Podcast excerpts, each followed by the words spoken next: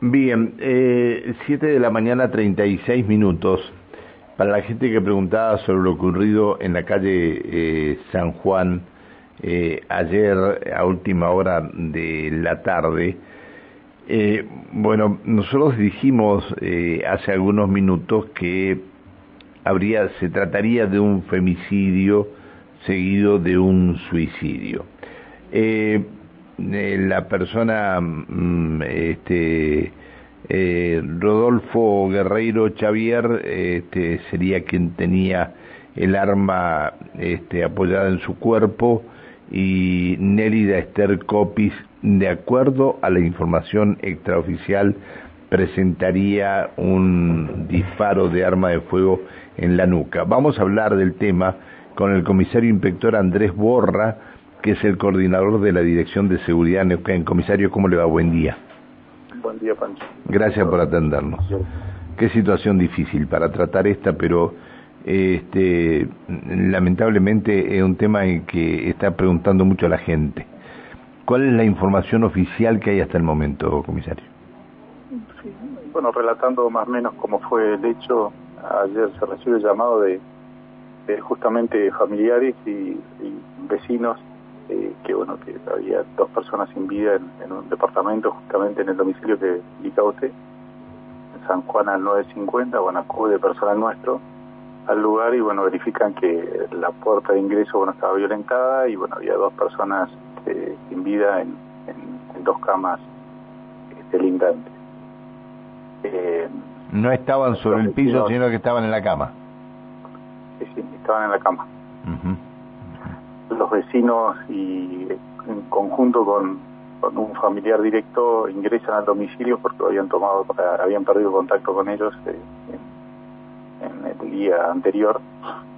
Deciden ingresar y bueno es ahí donde se encuentran con, con esta escena no eh, el comisario eh, se decía que que no hacía mucho rato que se había escuchado este que se habían escuchado disparos eh, los vecinos del barrio. Esto, eh, el, hecho se habría producido eh, ayer en horas de, de la tarde-noche. Eh, ¿Qué información tienen ustedes sobre esto? Sí, sí, ayer a la tarde aproximadamente, o sea, justamente, bueno, en, en, un rato más se harán las diligencias de, de autopsia donde se va a determinar la hora de fallecimiento. Y ahí podremos determinar cuándo fueron los impactos. Uh -huh este, pero más o menos se, hace, se pierde contacto con ellos por las filmaciones, porque bueno, hay cámaras por todo el edificio, eh, se pierde contacto el, el día anterior. Uh -huh, uh -huh. Este, así que podría haber sido... Es cierto que los cuerpos, eh, es cierto que los cuerpos eh, tenían una temperatura superior a los 32 grados. Y eso ya es materia de, de investigación que bueno se está trabajando, eh, bueno que usted sepa entender que bueno que son dos dos fallecimientos que bueno, se trabajan en principio por eso le preguntaba le por eso le preguntaba si había sido ayer a este en horas de la tarde cuando se había producido esto. Sí eh, justamente o sea si se habían producido los los, los, los impactos dice usted. Sí exacto bueno, o sea, por eso, primero hay que determinar la hora de fallecimiento. Ah, está bien, a través, bien. a través de la autopsia. Está bien, la autopsia nos va a decir a nosotros, bueno, más o menos el rango de, en conjunto con las pruebas este, recolectadas en el momento, ¿no? Porque ah, se le claro. toma la, el, este, la temperatura y algún otro factor que, bueno, que, que nos va a indicar más o menos el rango de horario del fallecimiento. Es ahí donde vamos a poder determinar cuándo se produjeron los, los impactos. Este. Se hicieron todas las, las, diligencias de rigor en el lugar, bueno, estuvo presente también la fiscal en el lugar. Eh, qué bárbaro, qué, qué, qué, qué terrible esto, ¿no? Este, si uno supiera los motivos que lo han llevado, si uno supiera los motivos que lo han llevado a esto, por Dios, por Dios. Eh, a simple vista no, no había nota, no había nota alguna y demás. Bueno, se está, está en estudio los dos celulares se encontraron en el lugar.